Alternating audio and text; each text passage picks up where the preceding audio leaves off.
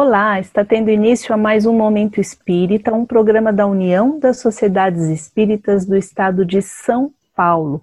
Hoje o nosso programa de número 2522. Isso mesmo, você não ouviu errado, são mais de 2.500 programas, o que torna o Momento Espírita provavelmente um dos mais antigos programas radiofônicos espíritas do nosso país.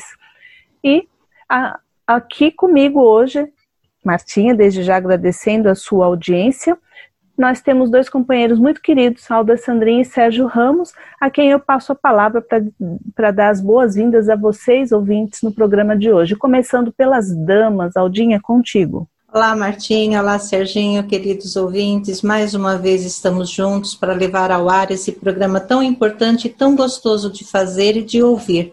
Fiquem conosco até o término. Vai ser muito gostoso e tem uns assuntos aí bastante interessantes para discutirmos juntos.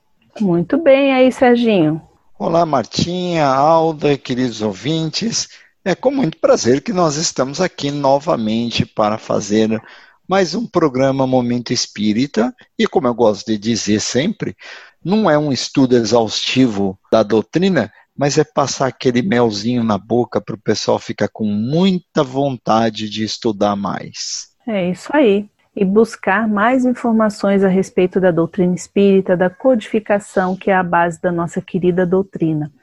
E, como todo programa nós fazemos, a gente já abre com uma dica de leitura Lembrando que, mais do que nunca, o livro está sendo uma grande companhia nos nossos dias atuais, diante do desafio do isolamento social, da rotina tão alterada por conta dos últimos acontecimentos. O livro veio a se transformar mais uma vez numa companhia extremamente importante, mas isso independente da situação que nós estivermos vivendo a leitura é muito importante para uma série de fatores, não só para que a gente possa se divertir ou aprender, mas nós também melhoramos o nosso vocabulário, nós melhoramos a nossa capacidade de escrita, entre uma série de outras vantagens que um bom livro pode nos oferecer.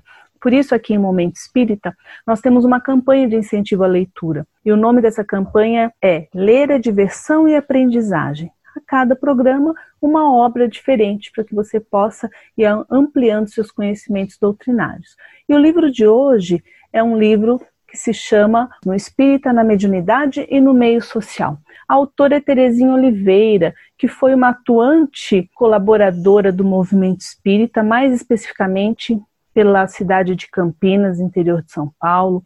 Ela coordenou muitos projetos, desenvolveu muitas atividades naquela região e também deixou muitas obras. Tem alguns tem bastante livros interessantes, livros que falam sobre a doutrina espírita numa ótica do trabalhador. Então acho que tem esse lado também bem bacana nas obras da Terezinha Oliveira. E nesse livro, de maneira especial, ela fala sobre muitas coisas assim no sentido de o homem em relação ao meio em que ele vive, no intercâmbio com a espiritualidade, e ela traz algumas reflexões, por exemplo, como que a gente pode encontrar a felicidade nessa existência? O que, que é mediunidade? É uma missão? É um castigo? Enfim, alguns pontos aí são textos costurados, eles nos trazem aí informações bem interessantes para nossa reflexão enquanto trabalhadores. Alda, você conhece um pouquinho, você soube, sabe um pouquinho da obra para falar também a sua visão, depois eu passo para o Serginho. Martinha, é um livro bastante interessante, eu tive dando uma olhada que ele nos traz bastante reflexões a respeito da mediunidade, do comportamento e do nosso posicionamento. Terezinha Oliveira foi uma grande trabalhadora, como você já disse, da região de Campinas, e toda a obra dela, toda a obra que ela deixou, vale a pena ser é, conhecida, porque realmente foi um trabalho bastante intenso realizado por ela e de uma simpatia muito grande. Então, dentro desse livro, nós vamos encontrar aí muitas questões que diz respeito ao nosso dia a dia, ao nosso comportamento, ao no... são questões que nós nos, no, trazemos dentro de nós e, e diariamente estamos aí buscando respostas. Eu acho que o livro vem bem de encontro a tudo isso aí. Serginho, eu queria te fazer uma pergunta que tem a ver com, esse, com o estilo da literatura deste livro que nós estamos apresentando hoje, que é um livro que mostra muito da experiência de um trabalhador. E eu acho que isso também é muito rico. Você, o que, que você acha dessa, dessa ideia da gente ler um livro de uma pessoa que esteve na linha de frente ou está na linha de frente de um determinado trabalho, então divide essas experiências. É importante? É, você acha que consegue assim ficar mais próximo do leitor ou do trabalhador quando o leitor vai em busca da informação para melhorar a sua tarefa? Martinha, é muito importante porque gera uma empatia com o dia a dia de quem também é trabalhador. E mais interessante, se você der uma olhadinha no livro, terão alguns temas que você consultando o livro dos médios, você diz, olha, mas o tema já está aqui. Por que, que ela escreveu sobre isso? Porque ela conta a experiência de trabalhadores. Ela colocou sob o ponto de vista da experiência de um trabalhador ou de alguns trabalhadores. Isso é muito importante porque gera uma empatia. Você se sente nas mesmas situações, nas mesmas condições ou em condições similares. E daí você poder aproveitar da experiência de, de outras pessoas. Eu até vou contar aqui uma coisa muito engraçada, e a Alda vai lembrar porque estávamos eu e ela, um belo de um dia, lá pelas tantas, a gente conversando aqui na minha casa, tomando um café, e eu disse para Alda, Alda, muito engraçado, eu leio, eu me preparo, faço o rascunho da minha palestra, e aí eu vou falar, e muitas vezes sai muito diferente daquilo que eu preparei. Aí a, aí a Alda disse assim: Pois é, meu amigo, então, isso também é uma espécie de mediunidade de, de. Eu não lembro bem se ela usou intuição, inspiração, coisa e tal, não lembro bem qual a palavra exata que ela usou.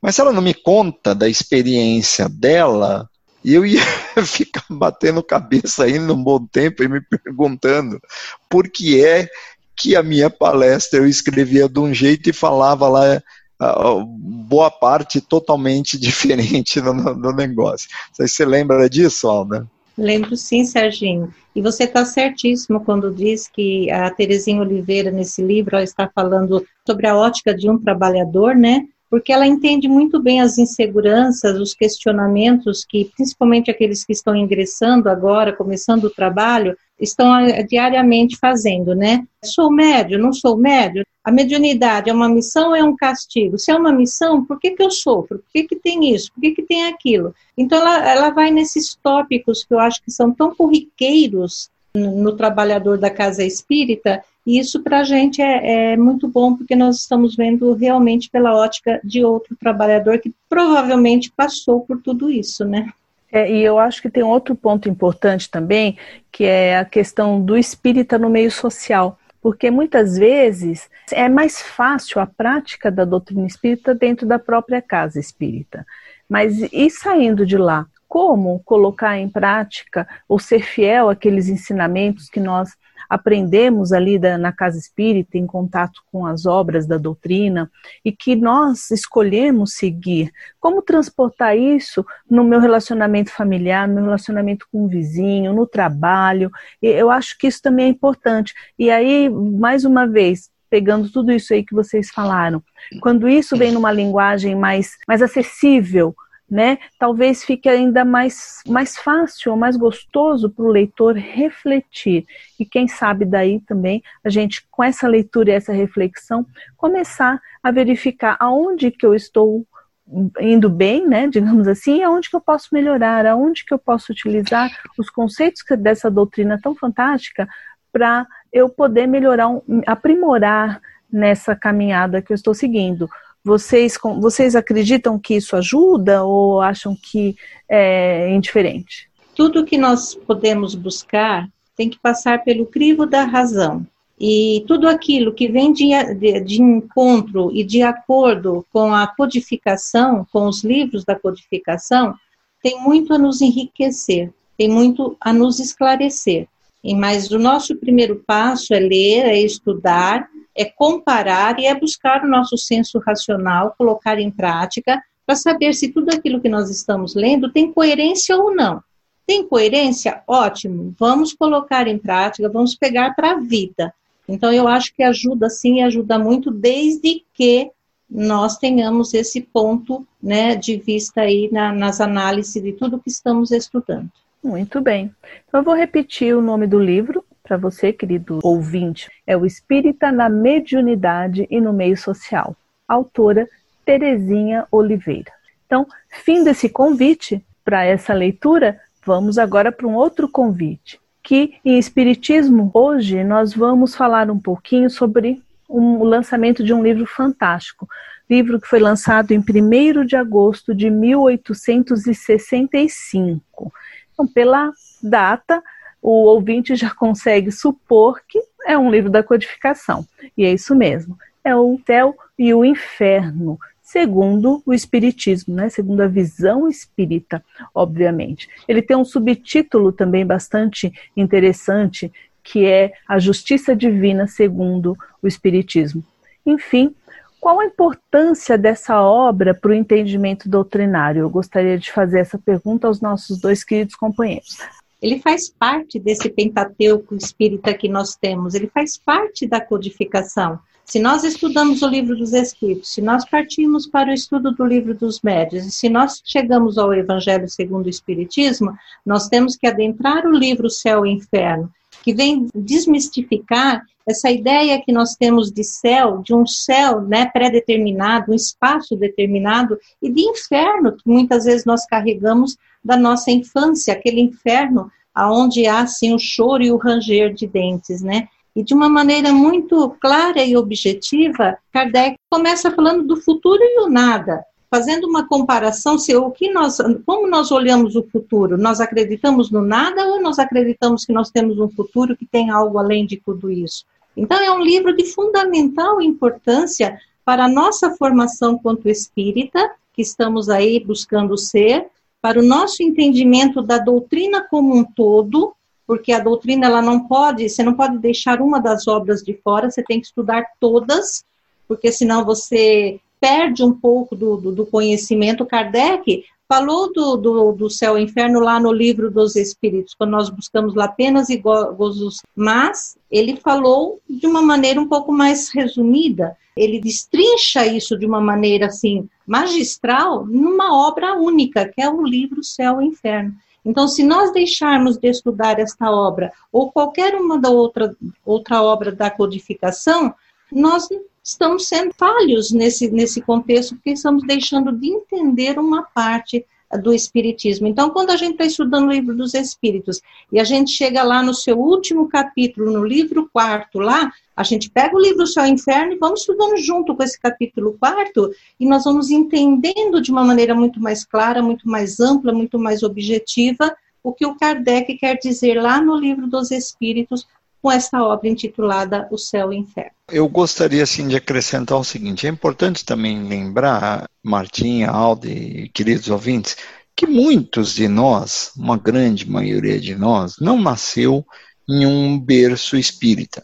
Muitos receberam influência de outras religiões, e a maioria, inclusive, católica. E aí você vem com aqueles conceitos de céu, de inferno, de paraíso, de purgatório, e obviamente essas questões vão ocorrer. Como o Espiritismo trata isso? E aí, de uma forma muito inteligente, a equipe do Espírito da Verdade, com a coordenação de Kardec, nos traz essa obra inteira explicando, não só abordando os temas que certamente é alvo de questionamento de todos que vieram de outras religiões, mas além das explicações, ele também traz relatos dos espíritos, mostrando a situação de cada um, os diversos tipos de, de situações, diversas condições dos espíritos, felizes, infelizes, medianos, e que com certeza vale muito a pena a gente sempre estar tá estudando. Como bem lembrou a Alda, se nós não estudamos a codificação como um todo, nosso estudo de forma alguma estará completo, né, Martinha? Com certeza.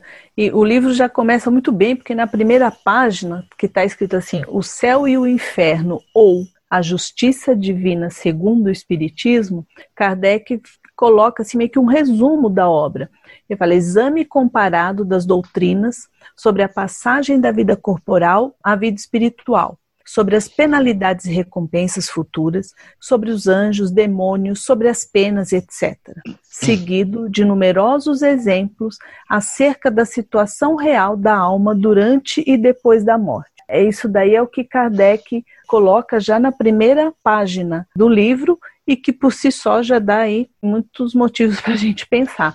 Eu lembro que a primeira vez que eu li, o, o título me chamou muito a atenção. Eu fui fisgada pelo título, porque quando eu estava no catolicismo, na primeira comunhão, a catequese, né, para a primeira comunhão, e eu fazia muitas dessas perguntas e a resposta que eu, que eu obtinha não me satisfazia.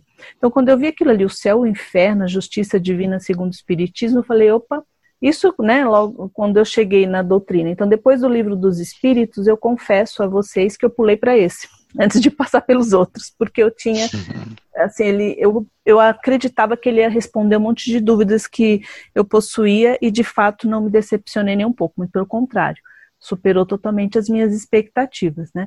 É, é, um livro soberbo mesmo, que é tão soberbo, é tão maravilhoso que é até estranho quando uma pesquisa revelou que das obras da codificação, das cinco mais citadas, digamos assim, é o menos conhecido. Não é verdade? É interessante isso. Eu sempre me pergunto por que será que é o menos estudado. É importante lembrar que quem trabalha, né, com reuniões mediúnicas, aquelas reuniões que recebem os espíritos necessitados, coisas e tais, vai ter um, um aqui um capital de, de, de, conhecimento, de ensinamentos da situação desses espíritos, porque Kardec, na segunda parte, como falou o Serginho, eh, traz as evocações que ele fez de espíritos que ainda tinham acabado de desencarnar, de espíritos felizes, de espíritos não felizes, e você ali no relato desses espíritos, você percebe a situação, né? E isso para a gente é um aprendizado imenso, né? Para a nossa, nossa condição de espíritos ainda ignorantes que somos, para nosso aprendizado é fantástico. Você, muitas vezes, a, a gente até se enquadra e fala, meu Deus, né? Eu estou mais ou menos nessa, nessa comunicação aqui. Então, é, é essa Muito segunda comum. parte, assim, para quem lida, é, ele, é, ele é fantástico no todo. Mas para quem trabalha com mediunidade, quem lida, né, quem é dialogador, essas coisas todas, eu acho que é um, é um assim um manancial de, de, de, de, conhecimento que a gente tem que beber, a gente tem que, que estudar, a gente tem que é, pesquisar e se aprofundar, e não é ler uma vez, viu, gente? A primeira vez talvez a gente lê, na segunda a gente tem que ter um pouco mais de atenção, na terceira a gente começa a estudar, porque é assim mesmo. Você disse aí, né, da segunda parte, do quão interessante com essas comunicações que Kardec selecionou e que agrupou por tipos de espíritos, né, felizes, sofredores, etc e tal. E a primeira parte, eu, ela me fascina. Bom, o livro todo me fascina, mas eu sempre gostei de mitologia.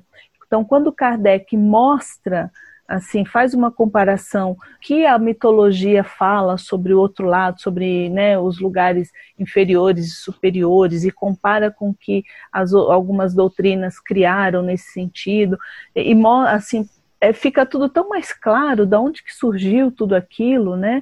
E, enfim, é, é uma coisa assim, é um livro fantástico mesmo. Né? Eu acho que ele tem muita cultura também, é de cultura geral. É, eu acho muito legal.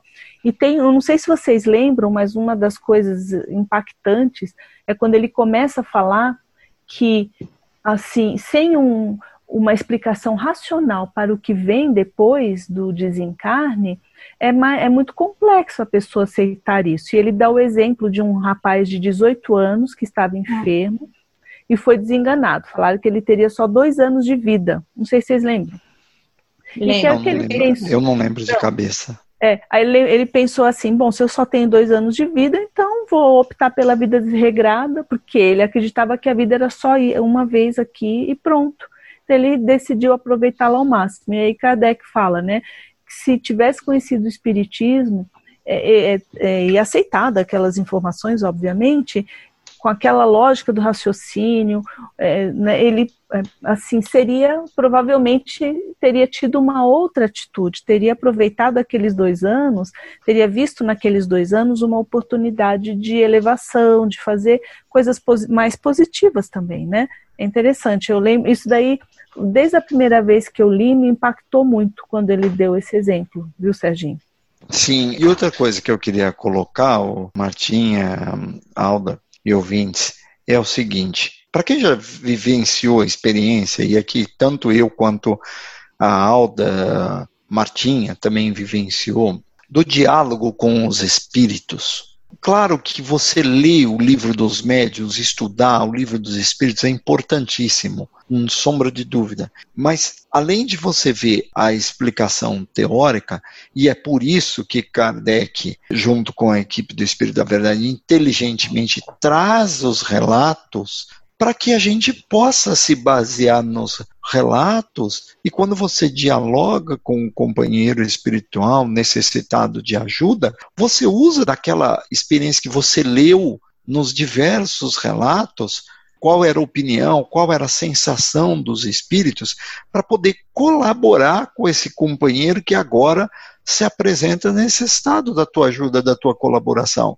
e o que é muito importante, porque ele vem complementar idealmente a, a teoria que você leu e que você estudou. Vocês concordam? Eu acho até que né, nisso que você está falando, que a Alda também já colocou, mostra como uma obra da codificação vai complementando a outra. E como isso tudo que foi falado, da importância de conhecer todas para que se possa ter uma visão mais aprofundada. É óbvio que o nível de informação que nós encontramos nas obras da codificação é ser muito profundo mesmo, né? E requer muito mais do que uma lida achar que ler uma, uma obra, né, uma vez cada uma das obras que se sabe Espiritismo, não é uma verdade. A gente vai ter um conhecimento, mas a cada vez que a gente estudar e refletir, por isso que eu acho que é tão importante o estudo em grupo, onde a gente tem a possibilidade de ver o pensamento do outro a respeito daquele mesmo trecho que você leu,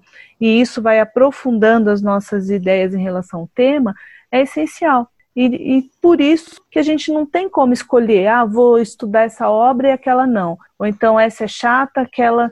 Tem que conhecer, tem que mergulhar mesmo, né? Martinha, eu, eu não gosto nem de falar muito nisso, porque eu acho que eu já virei chato desse negócio, porque quando a pessoa diz para mim, o que, que eu faço agora que eu já li o livro dos Espíritos? Eu falo, ai meu pai amado, não é isso. Não é para você ler, é para você voltar, estudar, marcar, anotar discutir, voltar outra vez. Então eu, eu já fico até chato nesse negócio.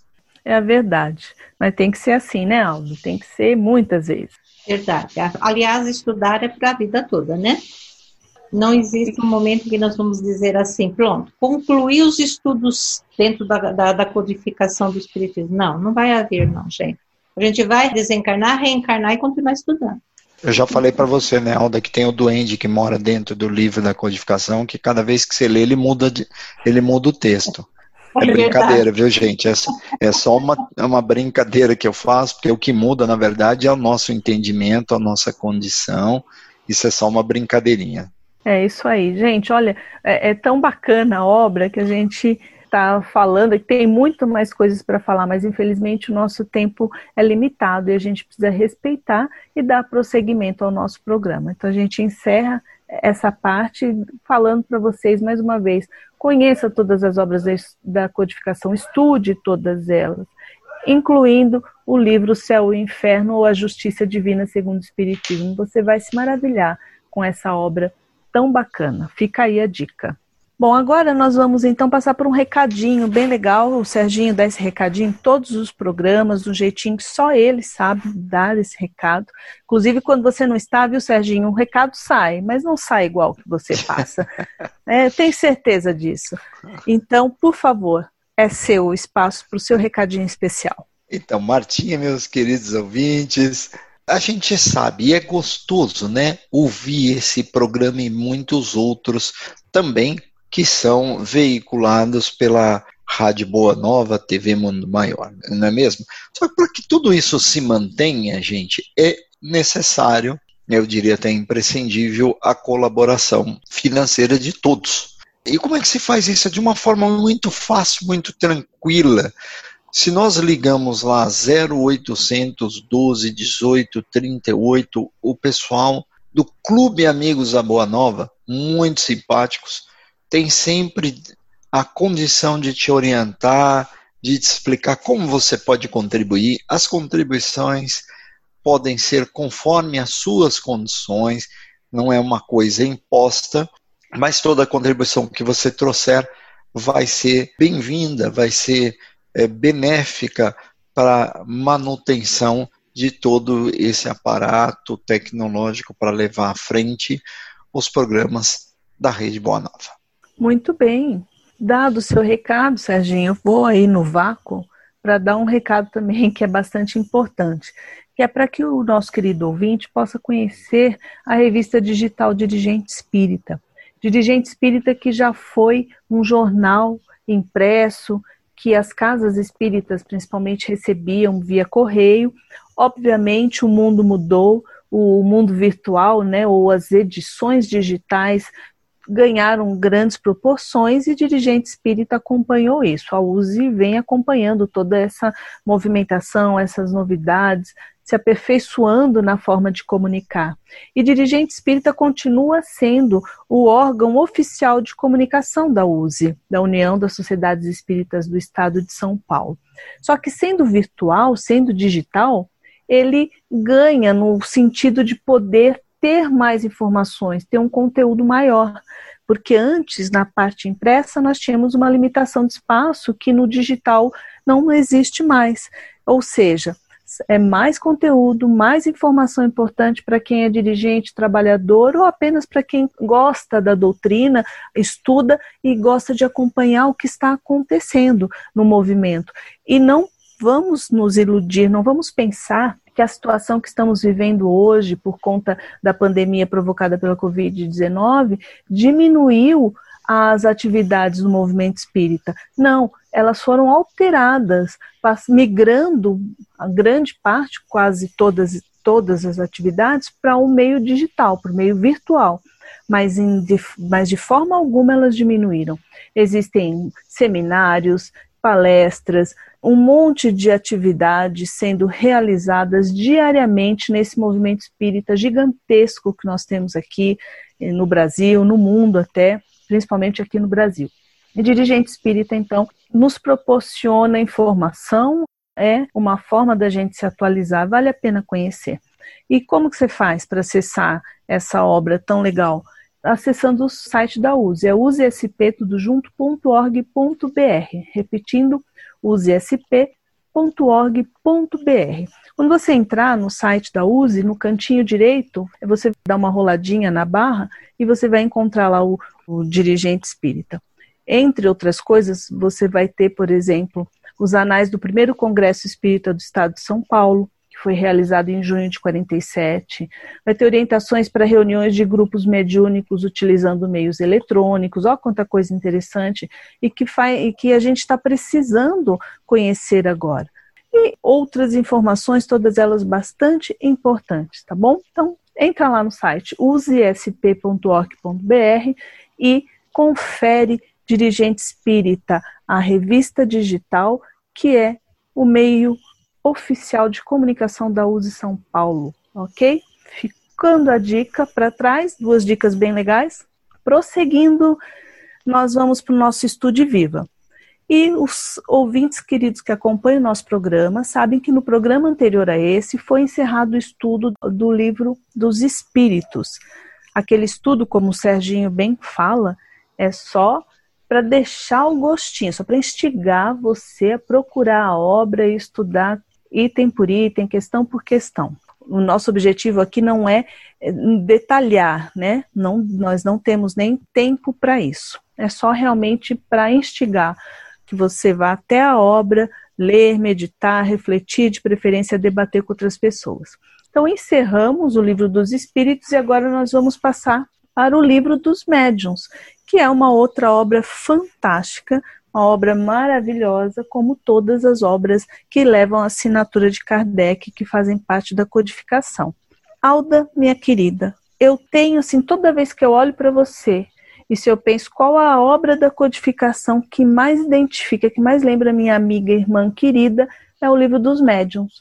Eu não sei porquê, não sei se é porque desde que eu te conheci você está sempre envolvida também com a direção de uma reunião mediúnica, mas eu sempre associo essa obra a você. O Serginho é a Gênesis. É engraçado isso, né? O, Serginho tem cara da Gênesis, você tem cara do livro dos médiuns, enfim.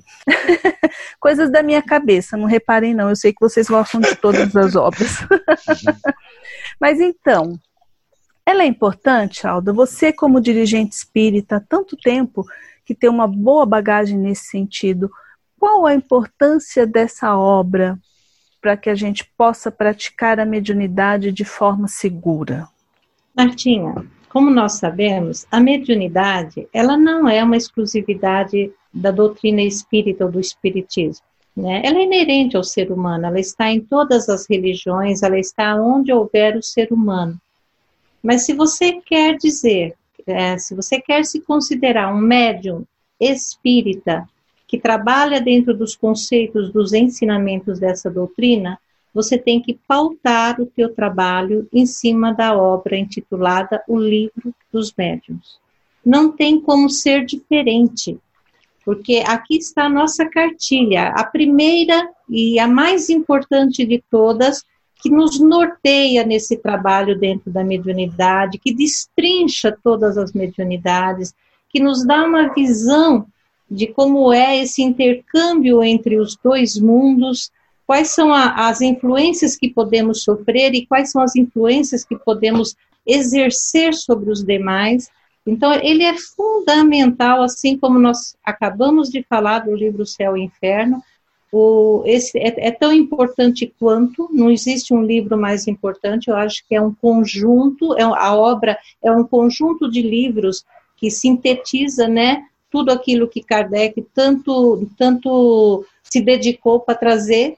Então, primeiro estuda-se o livro dos espíritos, aí depois vem o segundo livro, que é o livro dos médiuns, e nós temos que nos debruçar sobre ele, estudar, e o centro espírita que coloca os seus médios para trabalhar sem antes estudar e que não segue este livro como a, uma instrução maior, ele está falhando e falhando muito porque aqui está o nosso, todo, todo o beabá que precisamos saber quando o assunto é mediunidade. E não é um livro somente dedicado a quem é médio, ou quem vai ser médio, ou quem quer se candidatar à mediunidade. É um livro dedicado a todo aquele que quer conhecer como funciona esse intercâmbio entre os dois mundos, para os dialogadores, né, para os dirigentes, e até mesmo para os curiosos. Como é que funciona? Como é que funciona a mediunidade? É o livro dos médios. Então, ele é de fundamental importância. Assim, a gente pensando um pouquinho na obra e no contexto em que ela surgiu, é, a gente tem que pensar assim: Kardec, com o livro dos Espíritos, surgiram adeptos do Espiritismo ao redor do mundo. E nós sabemos que foram começaram a ser criados os chamados grupos familiares, Aliás, até aqui no Brasil, os, as casas espíritas mais antigas, elas começaram muito assim, né, da mediunidade de uma pessoa e a família, os amigos em volta começaram a participar de uma reunião, enfim. Então, é, eu imagino, né, fico imaginando na cabeça, quem sou eu, né, mas tentando imaginar aí a cabeça do codificador. Bom, tem muitas pessoas se reunindo se reunindo para estudar a doutrina reuniões mediúnicas estão acontecendo.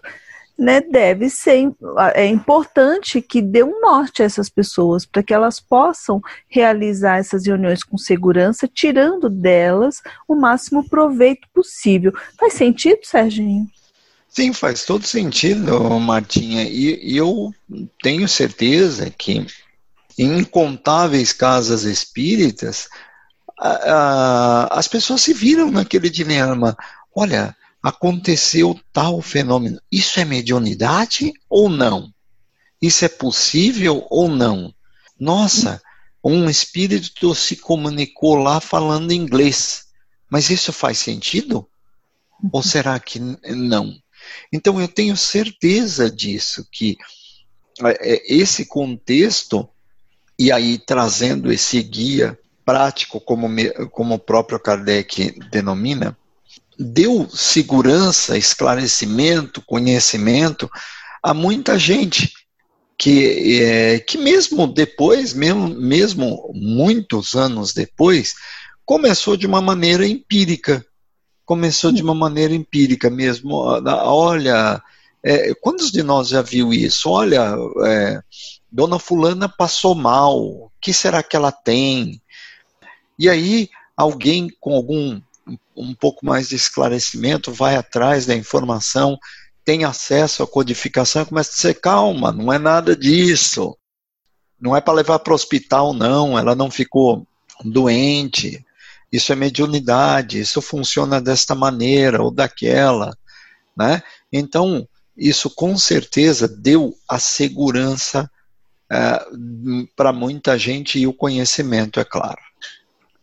É, o, é interessante também que o livro dos médiuns ele tem um, assim, é, guia, o livro dos médiuns guia dos médiuns e dos evocadores. É interessante esse meio que subtítulo, né, Aldinha? Ele diz bastante coisa se a gente parar para pensar. Muitas coisas, né, Martinha? E como ele é o, é o, livro, é o segundo livro da codificação e não poderia ser diferente, uma doutrina que surgiu através do, da, da mediunidade de efeitos físicos, que chamou atenção na época, é óbvio que Kardec tinha que se preocupar em, depois do livro dos Espíritos, explicar esses fenômenos de uma maneira mais clara, né?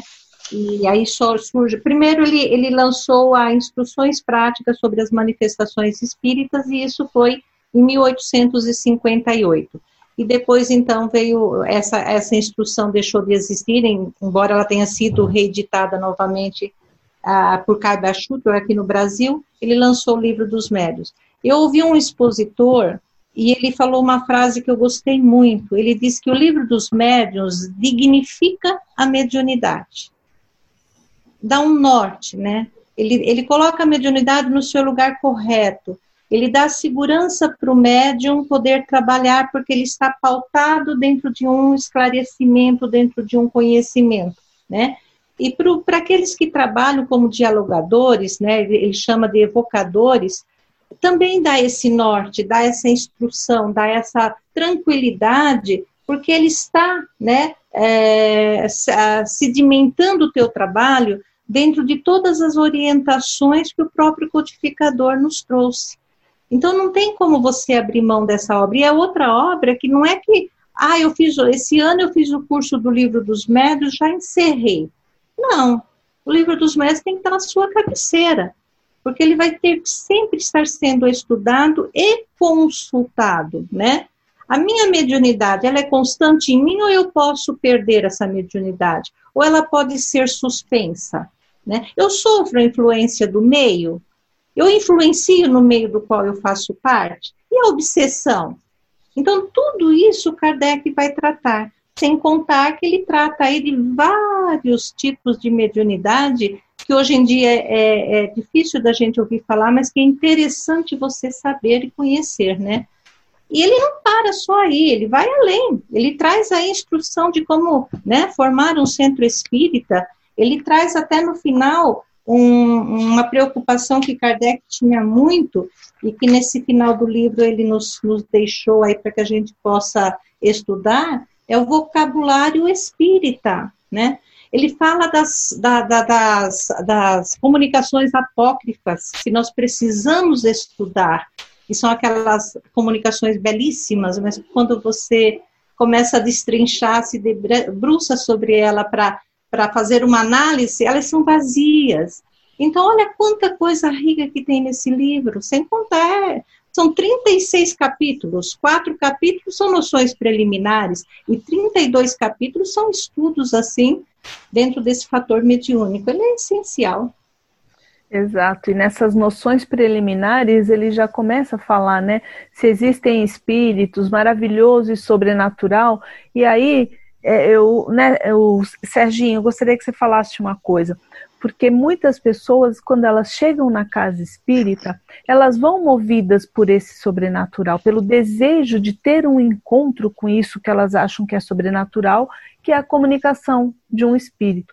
Eu lembro que uma vez na nossa casa mesmo, uma pessoa chegou a começou a frequentar reunião pública, depois de um mês, dois meses, ela veio me perguntou assim, eu estava na porta, né, estava recepcionando as pessoas naquele dia, e ele falou, escuta, quanto tempo leva para eu virar um médium? né? Então, muitas pessoas têm ainda essa essa ideia, né? Eu vou lá para ver o espírito comunicar. Eu não, eu não, sei muito bem o que passa na cabeça, se quer ver uma mensagem bonita um espírito brigando, eu não sei. E esse capítulo é maravilhoso para mostrar que o maravilhoso e o sobrenatural, na verdade, não existem. Não é isso, é, Serginho? Sim, sem dúvida, não existe. Até uma brincadeira, né? Quando me perguntam como é que faz para o cara virar um médium? Eu disse, olha, todo mundo já, já nasceu ou reencarnou médium, né?